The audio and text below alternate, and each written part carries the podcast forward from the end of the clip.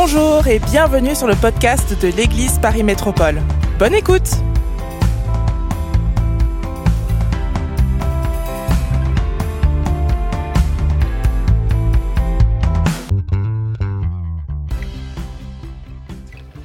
Alors, je vais essayer de me lever pour pouvoir euh, partager avec vous le pain de vie qui est la parole de Dieu.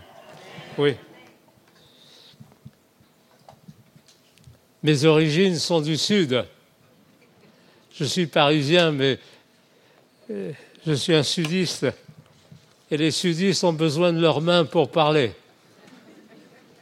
Alors je suis un de ceux-là. Et euh, j'ai déjà enseigné assis, évidemment, mais je me sens plus à l'aise debout parce que j'utilise mes mains. Voilà, alors nous allons partager ensemble un thème un peu spécial. Je parlerai ce matin, je poserai la question, allons-nous vers la fin du monde ou vers la fin d'un monde? Et j'essaierai évidemment de répondre à cette question. Si vous le voulez, vous, vous pouvez prendre votre Bible, si vous l'avez.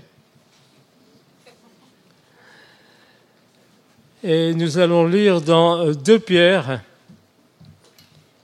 chapitre 3, versets 9 à 14.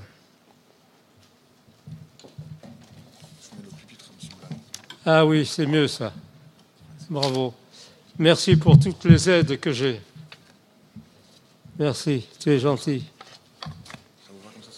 Là, je me sens plus à l'aise. Hein. Pour le micro, ça va?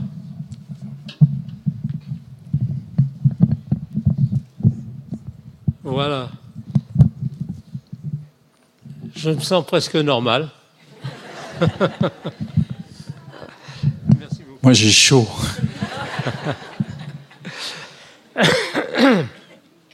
Alors, nous lisons dans euh, l'épître de Pierre, donc de Pierre, verset euh, chapitre 3, versets 9 à 14. Euh, le Seigneur ne tarde pas dans l'accomplissement de la promesse, comme quelques-uns le croient, mais il use de patience envers vous, ne voulant qu'aucun, ne, ne voulant pas qu'aucun périsse, mais voulant que tous arrivent à la repentance. Le jour du Seigneur viendra comme un voleur. En ce jour, les cieux passeront avec fracas, les éléments embrasés se dissoudront, et la terre, avec les œuvres qu'elle renferme, sera consumée. On va arrêter là la lecture.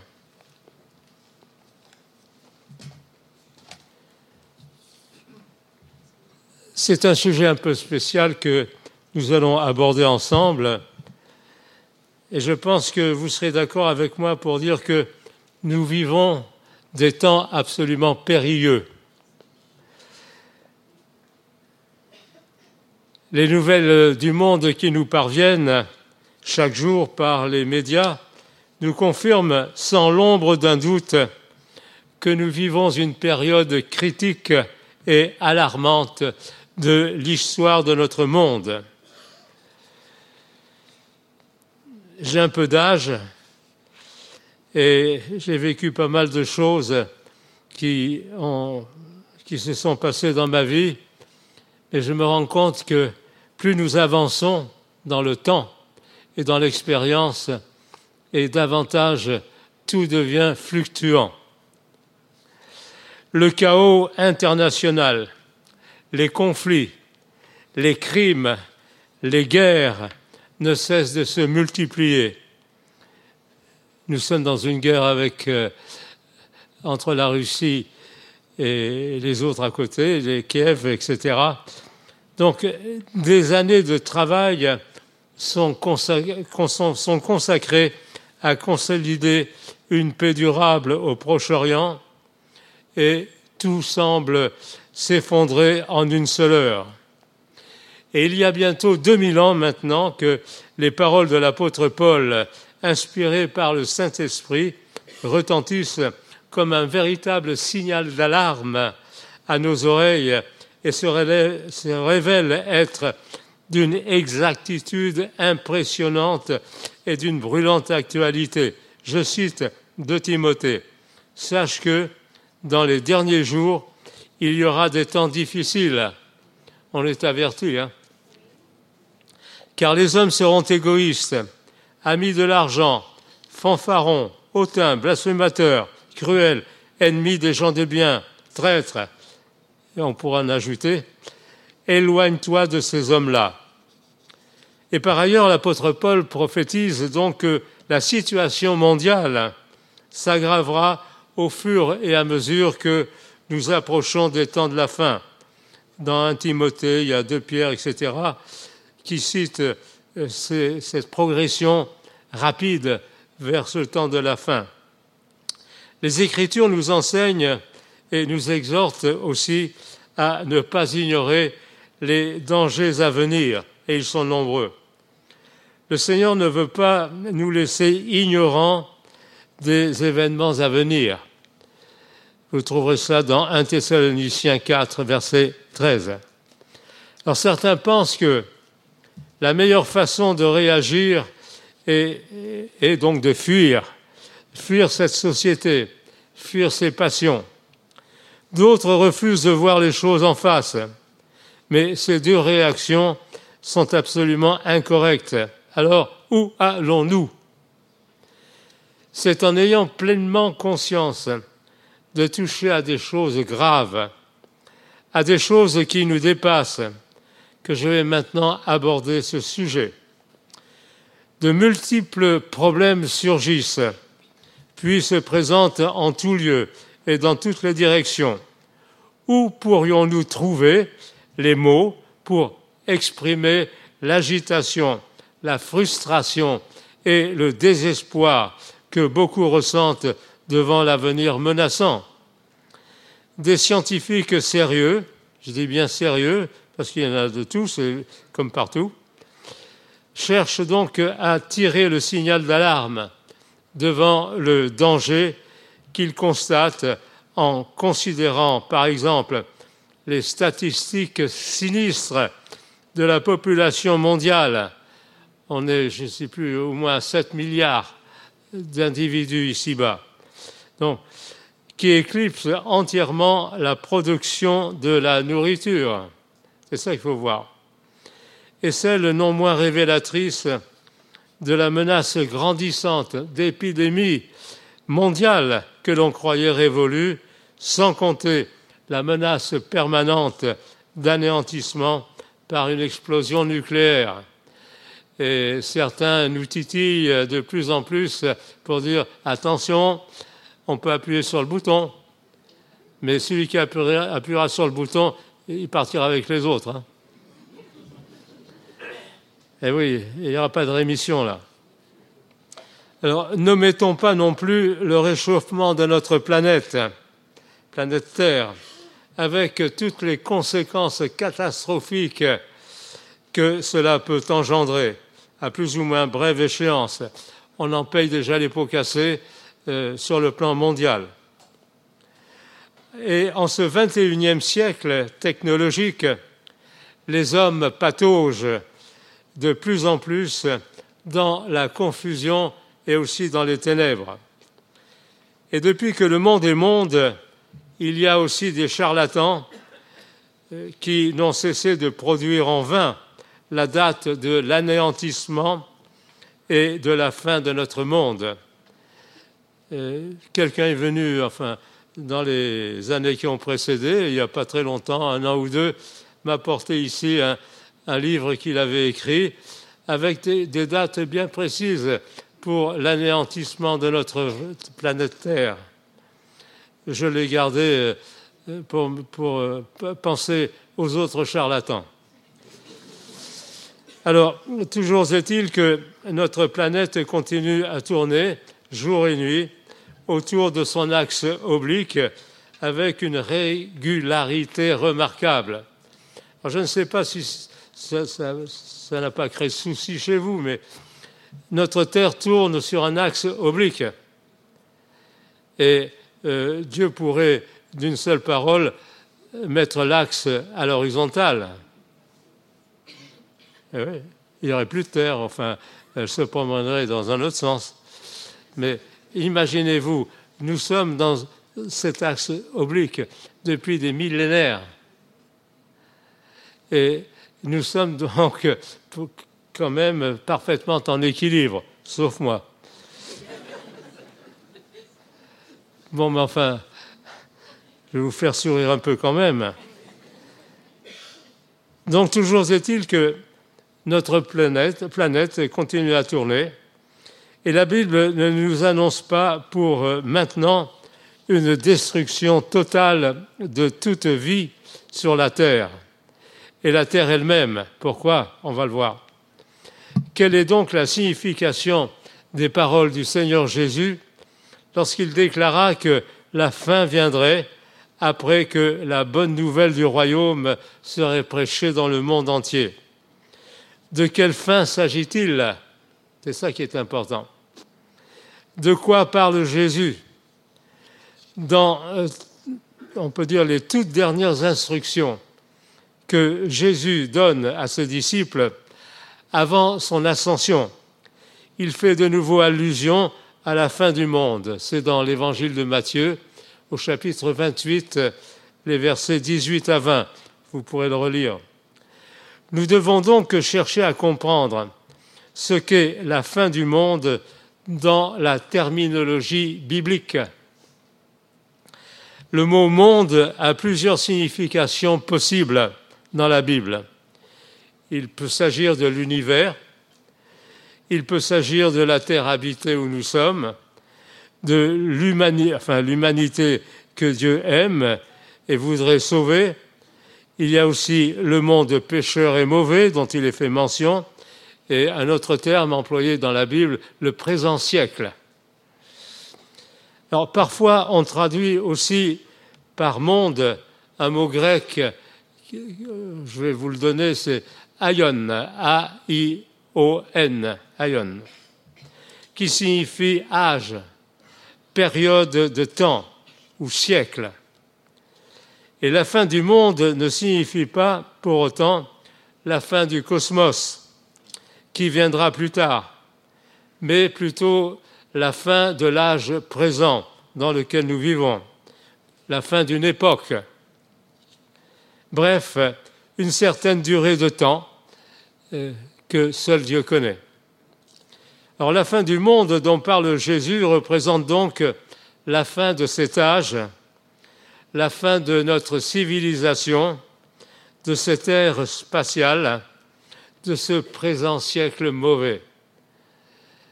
Depuis que je suis né, ça date euh, il y a 89 ans, donc depuis que je suis né, je suis né en période de guerre. Je suis né en 1939 et c'était déjà la guerre. Non, 34, pardon. Je suis né en 34. oui, oui, oui, ça prouve que je suis vieux.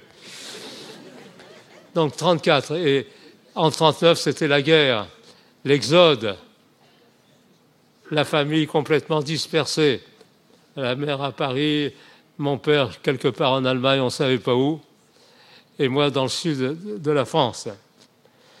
Donc, euh, en fait, il s'agit de la fin d'un monde et non pas de la fin du monde. Il n'est pas question ici de destruction complète de la Terre en tant que planète. Il n'est pas davantage question d'anéantissement total de toute vie humaine ou animale ou végétale sur la terre, puisque c'est justement sur cette terre que le Messie Jésus va revenir pour ensuite y établir son règne de paix, son royaume divin, pour gouverner le monde. Donc il ne va pas revenir dans un désert. Néanmoins, avant que Jésus ne revienne, il faut bien que cette triste civilisation des hommes vienne à sa fin. Et ce sera la fin de ses voies égoïstes, la fin de ses méchancetés, la fin de ses guerres, la fin de sa folie. Alors, les siècles passés ont commencé et se sont écoulés, et ça va très vite d'ailleurs.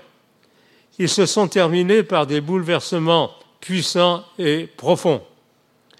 Et il en sera de même de l'avenir.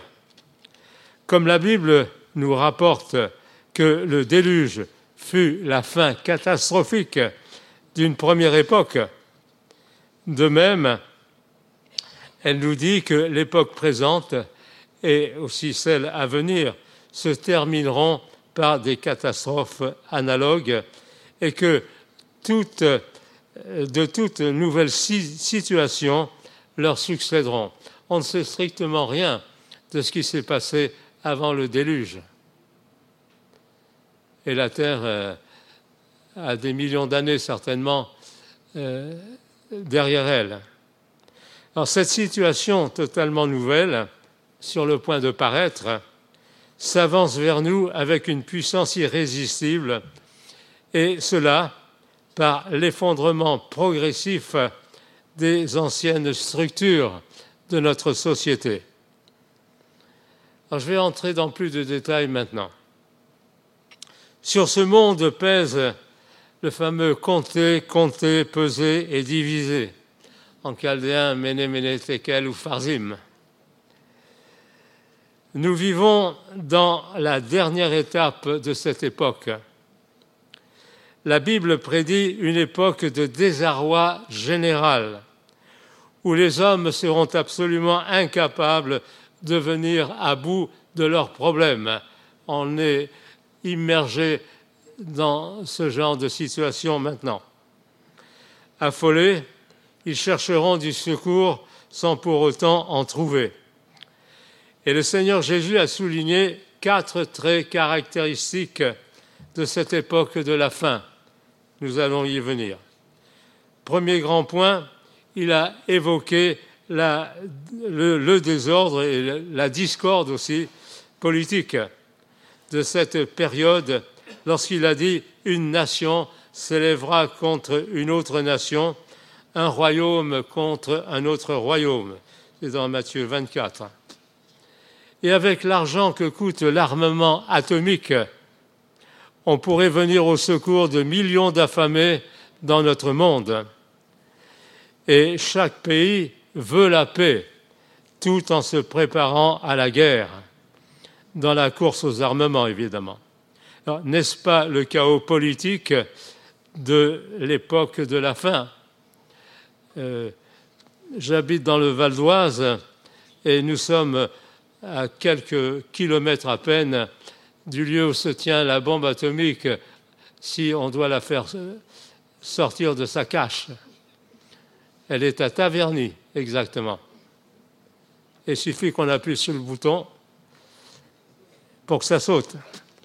Deuxième lieu, Jésus mentionne le désarroi économique de cette époque.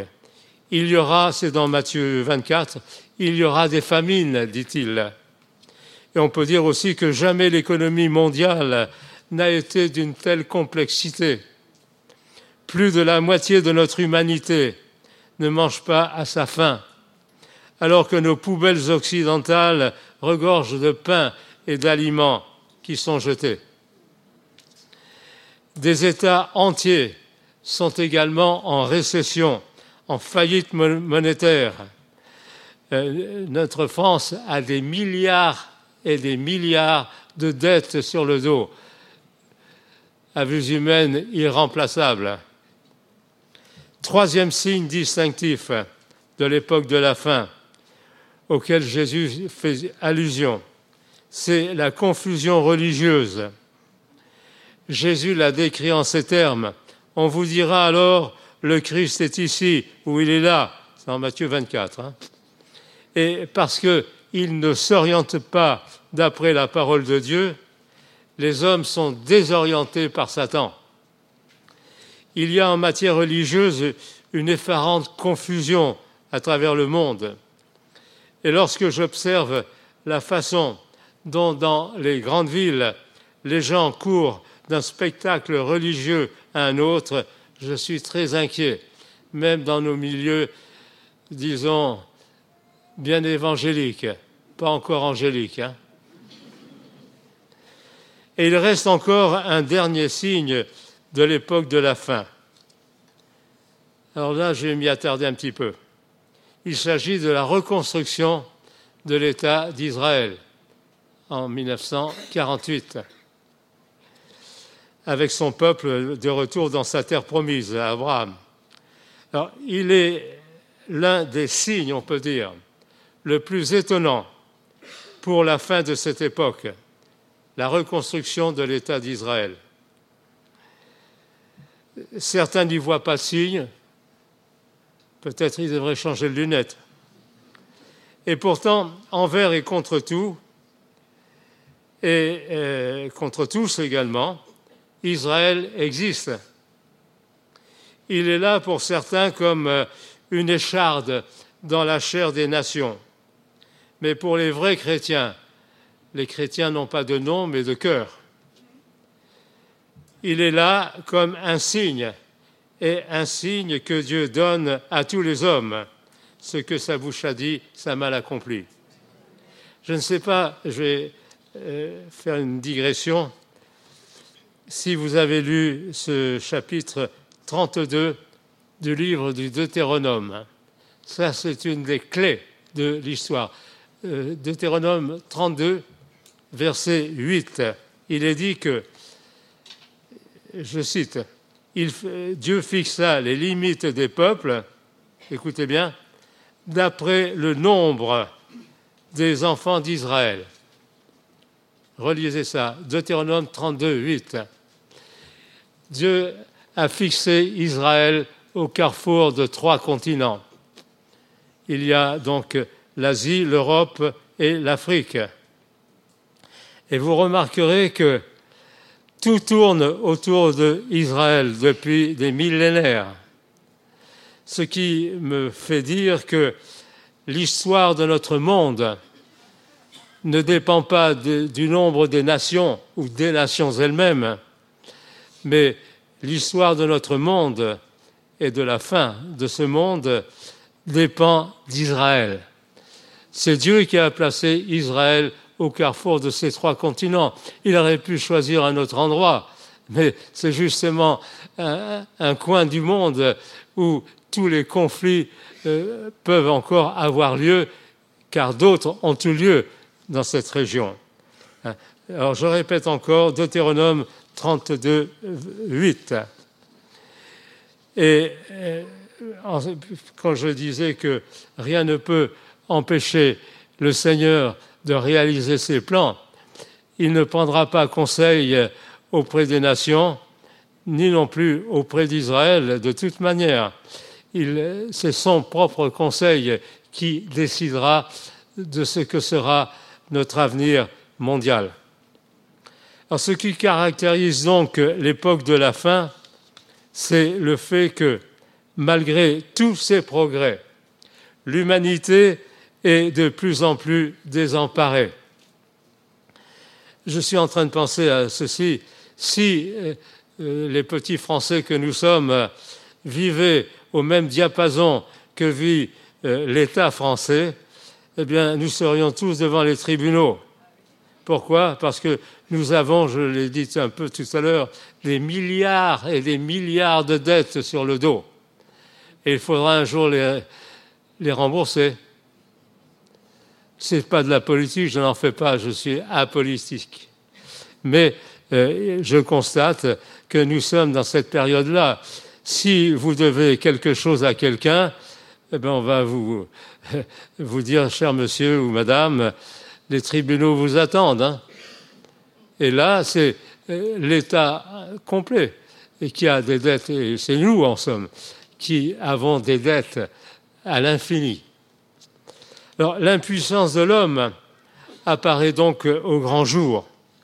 Ce que sera la durée de l'époque de la fin, je ne puis vous le dire, personne n'en sait rien la Bible ne nous indique pas de chiffres à ce sujet. Il y a beaucoup de chiffres dans la Bible, hein. Si vous aimez ça, lisez l'Apocalypse, ça en est plein. Alors, euh, lorsque cette époque de désarroi sera arrivée à son paroxysme, avant le retour de Jésus, viendra le temps de celui que la Bible appelle l'Antichrist. Je vais en parler un petit peu. Ce laps de temps au cours duquel il se manifestera sera vraiment le temps de la fin. Nous vivons déjà, il est vrai, le désarroi de l'époque de la fin. Et ce désarroi réclame à grands cris la venue de l'homme fort dont il est fait mention dans le Nouveau Testament, l'homme fort. Et quand le désarroi sera à son comble, alors euh, apparaîtra ce fameux Antichrist qui sera acclamé comme le libérateur de l'humanité. Et il s'emparera alors de la domination du monde. Et sous ses ordres, le monde sera unifié une dernière fois. Et ce sera donc la dernière tentative de l'homme de se sauver par un programme politique et économique qu'il aura établi lui-même. Et la Bible aussi parle de cette dernière dictature en langage imagé. C'est l'apôtre Jean qui, dans son Apocalypse, euh, voit une bête, une bête sortir de la mer, un monstre immense avec des cornes, des têtes et des diadèmes, et avec une énorme gueule qui profère, profère des blasphèmes. Vous savez, je pense que la mer dans la Bible est le symbole des nations de la terre, parce que la mer n'est jamais parfaitement calme, pas plus que les nations qui bouillonnent sans cesse. Ce fameux dernier libérateur, entre guillemets, du monde, émergera de la mer des nations. Il a eu déjà de nombreux précurseurs, malheureusement. Jésus-Christ ne vient pas de la mer des nations, mais du monde de Dieu, et il est le Fils du Dieu vivant. L'Antéchrist est appelé une bête. Alors, qu'est-ce que cela signifie? L'homme a été créé à l'image de Dieu. Et plus je me, détourne de Dieu, plus je deviens bestial. Et il suffit d'écouter les, médias ou de les lire, et vous verrez que nous devenons, même les plus civilisés, de véritables bêtes. Il n'y a plus de limite en rien. On tue les policiers, oui, je tiens à le dire. Et la police ou la justice n'arrive pas à résoudre les problèmes de drogue. Et nous en sommes là. Ce n'est pas l'affaire des Français, c'est l'affaire du monde. Je pense encore à ceci euh, à propos de l'Antichrist. Euh,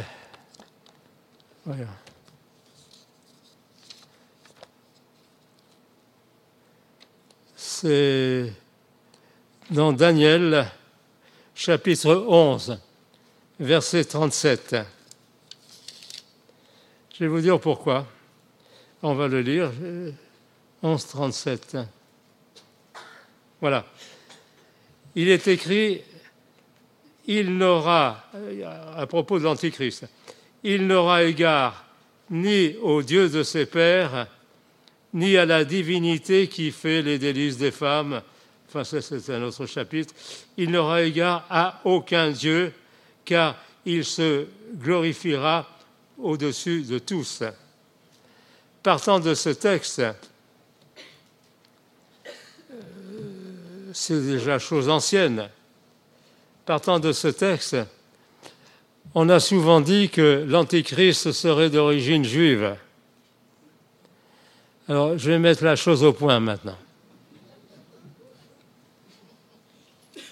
J'aime les juifs. Ma femme est juive. Mais j'aime les juifs, non pas en général, mais je les aime de tout cœur, pour diverses raisons. Quand euh, les chrétiens peuvent encore coller ça sur le dos d'Israël, que l'Antichrist à venir sera d'origine juive, relisez ce titre, ce passage de Daniel. Il n'aura aucun égard au Dieu, c'est au pluriel, Elohim, parce que certains exégètes ont essayé de tourner la difficulté en disant Eloah. Eloah, c'est le Dieu unique. Mais Elohim, c'est les dieux. Et le texte dit bien, enfin dans ma version, euh, le texte dit bien, il n'aura aucun égard au Dieu, au pluriel, de ses pères. On est bien d'accord, c'est le pluriel. Donc, quand euh, on, accuse euh, les Juifs d'aller pondre un jour un, antichrist, eh bien, juif donc, c'est une erreur. Et je tiens à la dire c'est dans le texte original, c'est il n'aura aucun égard aux Elohim, au pluriel, aux dieux, euh, avec un D minuscule.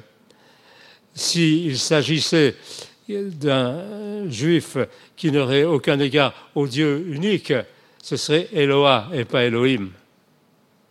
C'est un peu compliqué peut-être, mais, mais, je vous le dis au passage pour que vous puissiez là où vous êtes, dire le contraire. Euh, Israël n'accouchera pas euh, de l'Antichrist. Bon, j'en termine. Alors, quand l'Antichrist sera parvenu au sommet, on va dire, de sa puissance, euh, et qu'il triomphera et croira avoir donc définitivement éliminé Jésus, alors Dieu interviendra dans la gloire et détruira l'antéchrist du souffle de sa bouche. C'est écrit. Hein alors plus les temps s'assombrissent et plus les contours effrayants du désarroi de l'humanité et du règne de l'antéchrist se précisent. Cet homme, l'antéchrist, s'octroiera tous les pouvoirs, pouvoirs religieux, pouvoir économique et pouvoir politique. Et il ne fera aucun cadeau à personne. Donc, euh, les divers signes bibliques du temps de la fin indiquent donc la fin d'un monde et le retour proche du Seigneur. C'est ça qui est important. Ce temps de la grâce touche à sa fin il est dit que la figure de ce monde passe dans les Corinthiens. Cela signifie ce qui constitue la substance de la société humaine qui va impitoyablement à sa ruine. Ce monde touche à sa fin dans sa substance. Les actions du Seigneur s'accélèrent de nos jours dans toute l'histoire mondiale. Pourquoi? Parce que le moment où Jésus-Christ va revenir approche à grands pas. Les prophéties bibliques s'accomplissent actuellement sous nos yeux, de façon rapprochée, comme jamais auparavant. Des événements prédits qui s'étendaient à l'époque sur des siècles se produisent maintenant dans un laps de temps condensé sur quelques dizaines d'années et il s'en passe de plus en plus euh, sous nos yeux. il est écrit dans Ésaïe, Moi, l'Éternel, je hâterai ces choses en leur temps. Le facteur temps ne vous appartient pas, ni à moi non plus, il appartient à Dieu. Euh, je ne me fais pas de soucis en ce qui me concerne, je suis un vieux, d'accord. oui, oui mais le temps appartient au Seigneur. Hein? Euh, il est dit que pour ceux qui sont au-dessus de 80 ans, eh bien, c'est le maximum qu'ils peuvent faire. Mais euh, il a permis, par exemple, à Moïse d'aller jusqu'à 120 ans. Et vous savez que chez les Juifs, c'est le souhait qu'ils se disent entre eux que Dieu te garde jusqu'à, comme Moïse, jusqu'à 120 ans. C'est un vœu pieux. Mais enfin, ça peut se faire. Alors, nous vivons donc une époque excitante, singulière, et nous devrions remercier Dieu de ce que, justement, notre génération peut être un témoin oculaire des événements de ces décennies. Car aujourd'hui, nous voyons sous nos yeux et entendons de nos propres oreilles ce que nos pères et nos ancêtres désiraient voir, désiraient entendre. Et c'est pourquoi, en ces temps de la fin, prenons conscience des temps graves que nous vivons, sans se laisser effrayer par les menaces de celui qui croit pouvoir changer le temps. C'est écrit dans la Bible, hein. c'est-à-dire Satan. N'oublions pas que c'est Dieu qui a déterminé la durée des temps et qui en a fixé les limites pour nos propres vies comme pour la vie euh, du cosmos, enfin de, de l'univers. C'est aujourd'hui plus que jamais, et j'en termine, c'est plus que jamais l'heure de regarder avec confiance à notre Dieu.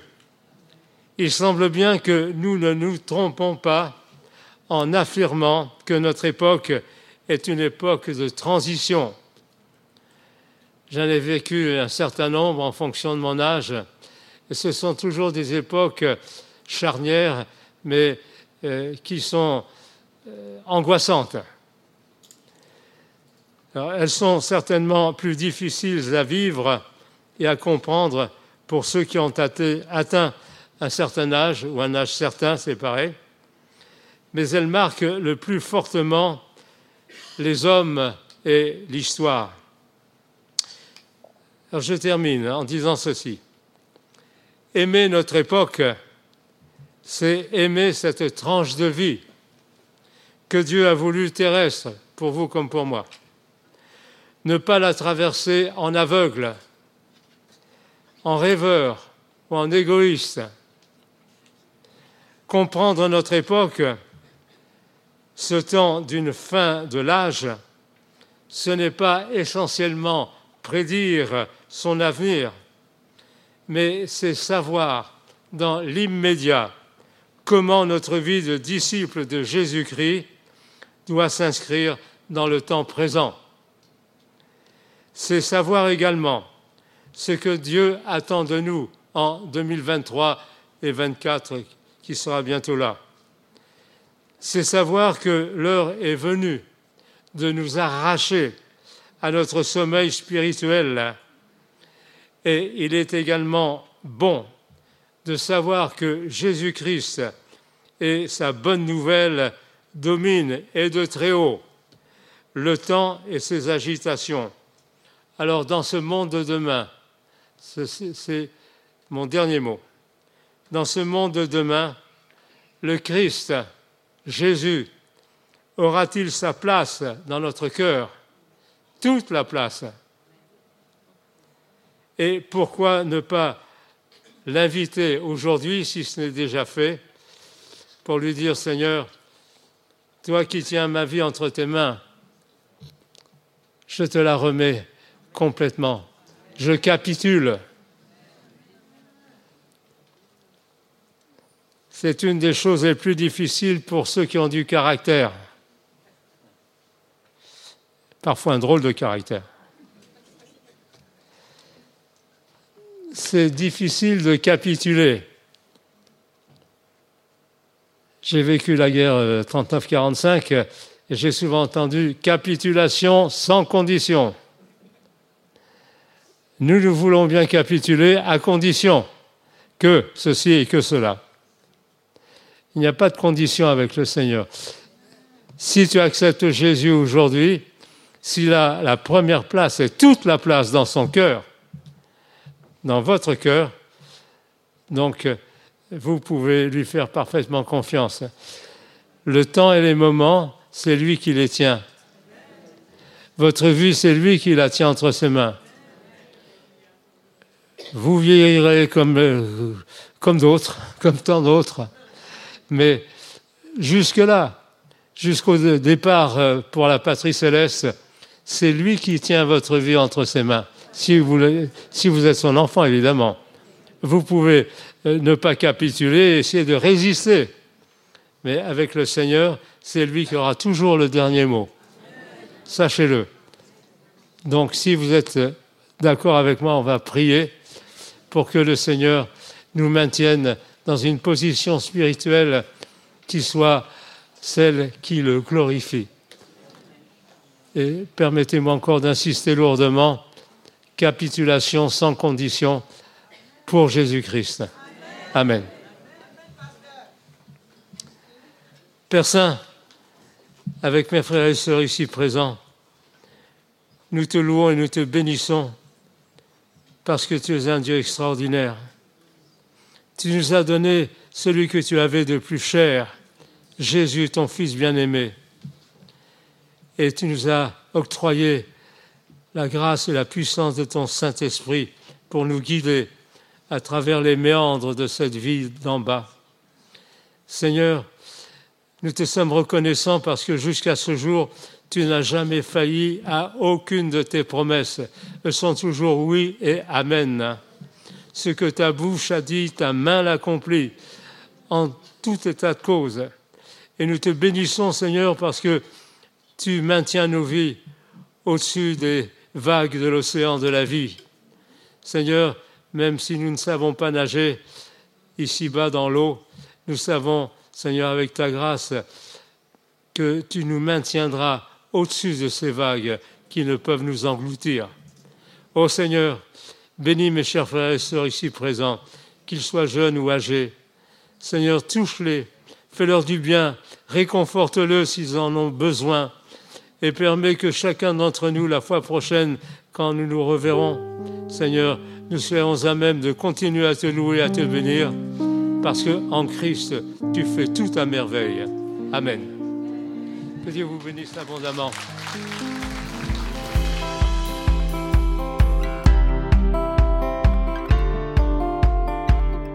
Merci d'avoir écouté le podcast de l'Église Paris Métropole. Retrouvez toute notre actualité sur notre site monégliseaparis.fr et sur nos réseaux sociaux Instagram, Facebook et YouTube Église Paris Métropole. À bientôt!